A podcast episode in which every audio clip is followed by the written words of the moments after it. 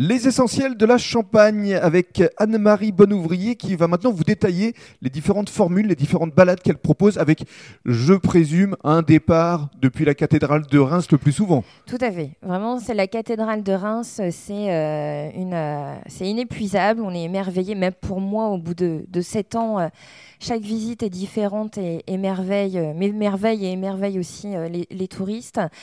Euh, et puis tout autour de la cathédrale, donc euh, une balade rémoise pour découvrir euh, les grandes euh, euh, époques de Reims et puis les, les bâtiments, les différents bâtiments. Des balades plutôt sur le Reims antique ou des, a- que j'appelle promenons-nous dans Duro Cortorum Mhm. et surtout le, le street art où là on Mhm. s'éloigne de plus en plus du centre-ville et de la Mhm. cathédrale. D'accord.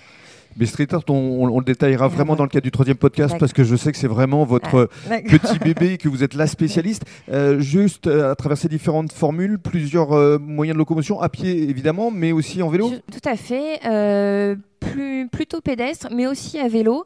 Euh, ça permet vraiment d'aller un, un petit peu plus loin dans, dans la ville, de découvrir euh, les, les axes euh, pas forcément euh, touristiques.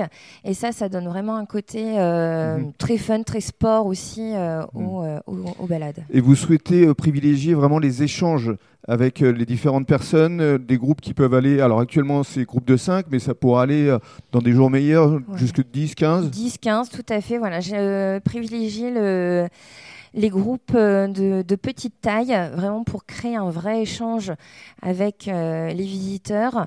Pour moi, c'est avant tout euh, une, une rencontre et un, un temps d'échange précieux euh, lorsque il y a un guide conférencier. C'est pas déverser un flot d'informations très quantitatif. Je cherche vraiment la qualité et une interaction, euh, marquer une ambiance, un souvenir. Vous avez bien raison. Et dans le cadre du troisième podcast, on va donc parler de street art.